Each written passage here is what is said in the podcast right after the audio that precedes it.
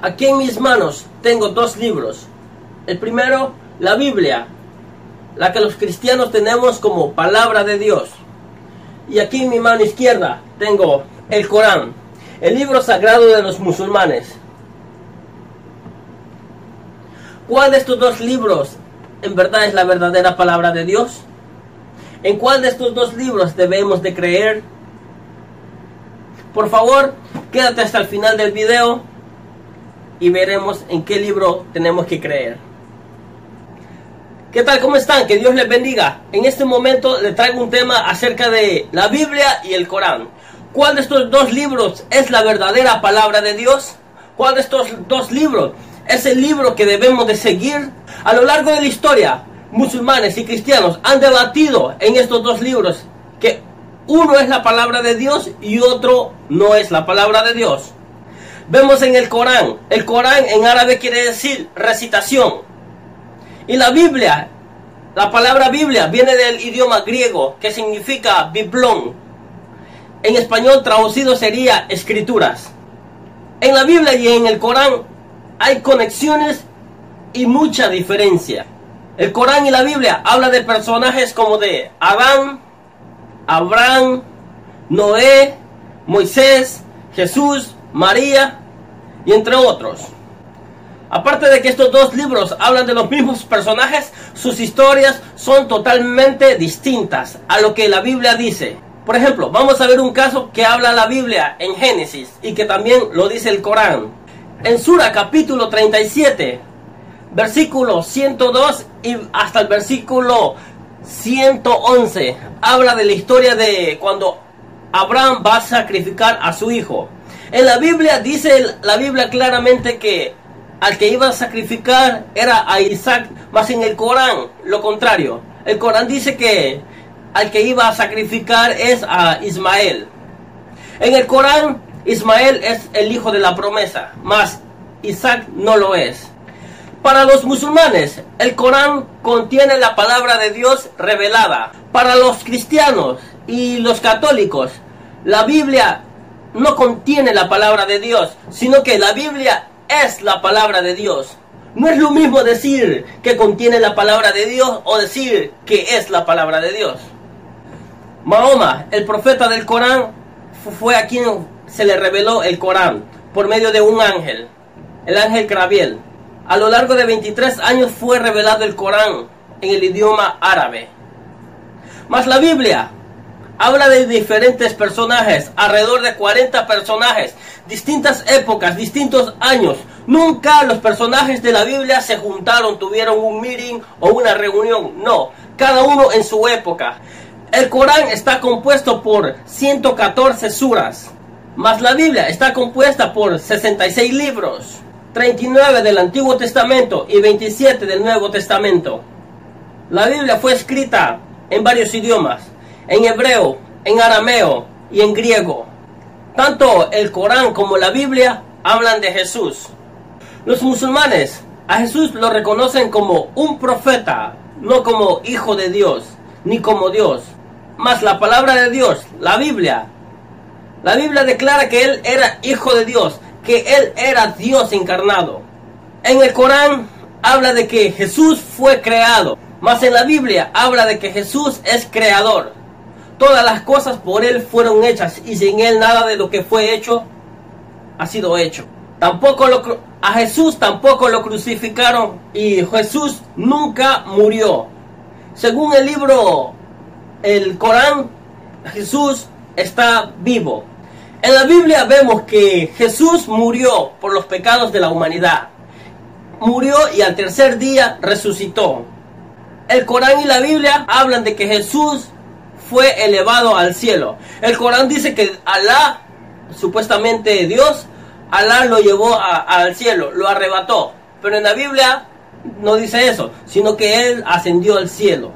En, en el Corán habla de que Jesús hizo milagros, que sanó a un ciego, que también a un leproso, resucitó muertos.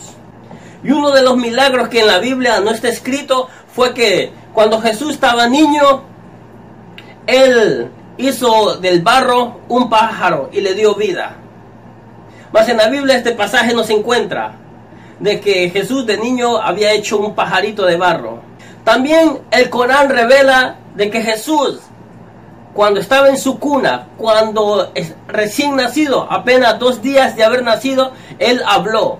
Mas en la Biblia esto no lo menciona, de que Jesús a los dos días de haber nacido habló. En el Corán y en la Biblia habla del regreso de Jesucristo, pero totalmente diferente.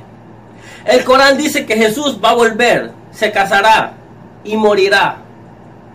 En la Biblia dice lo contrario. Hay dos etapas en la Biblia de la venida de Cristo. Una va a venir solo a recoger a su pueblo.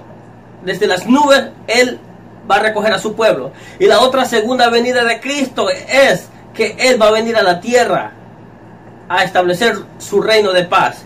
O sea, en el milenio, como habla Apocalipsis capítulo 19. En el Corán también relata la historia de Adán y Eva, pero totalmente diferente. En el Corán, Satanás tienta a los dos, Adán y a Eva. Mas en la Biblia aparece que Satanás tienta primero a Eva y después Eva a Adán.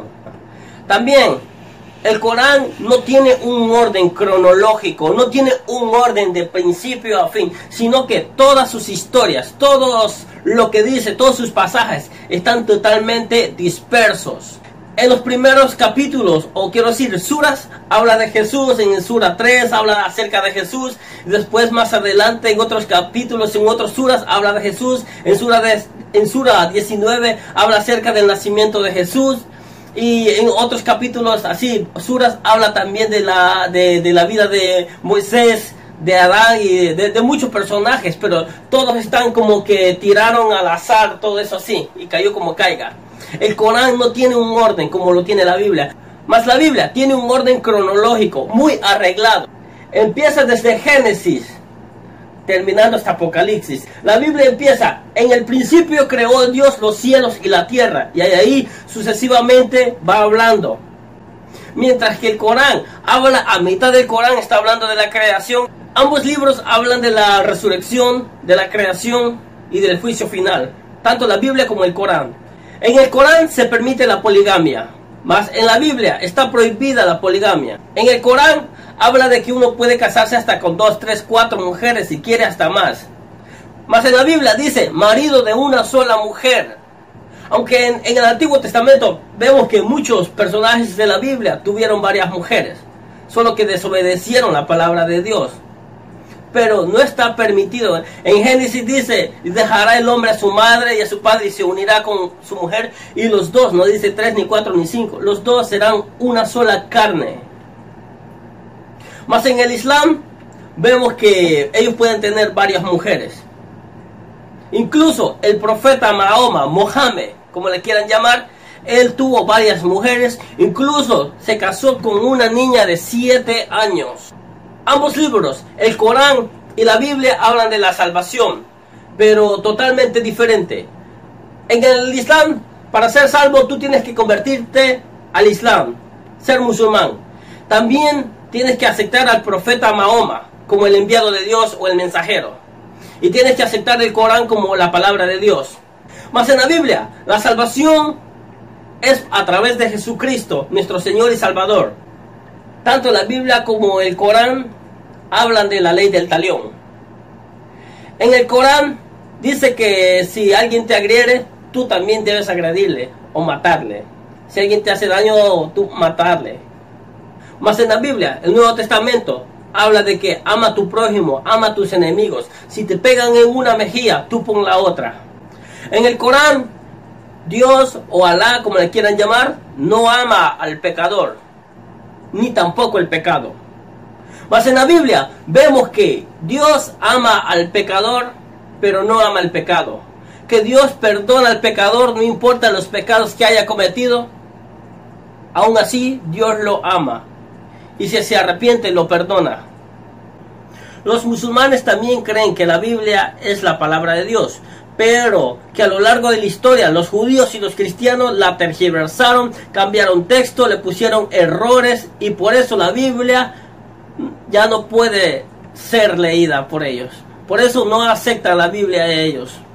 porque contiene, según ellos, errores. Más para nosotros cristianos y también para los católicos, la Biblia es la palabra de Dios que no contiene errores. Es totalmente infalible e inerrable.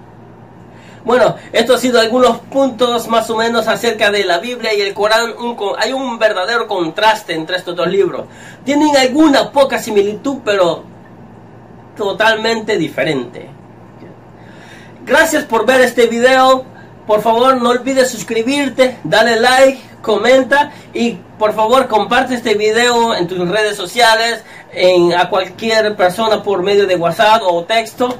Y la verdad pues sería de, una gran bendición que tú compartieras mis videos. Que Dios te bendiga y no olvides visitar mis otros videos. Muchas gracias.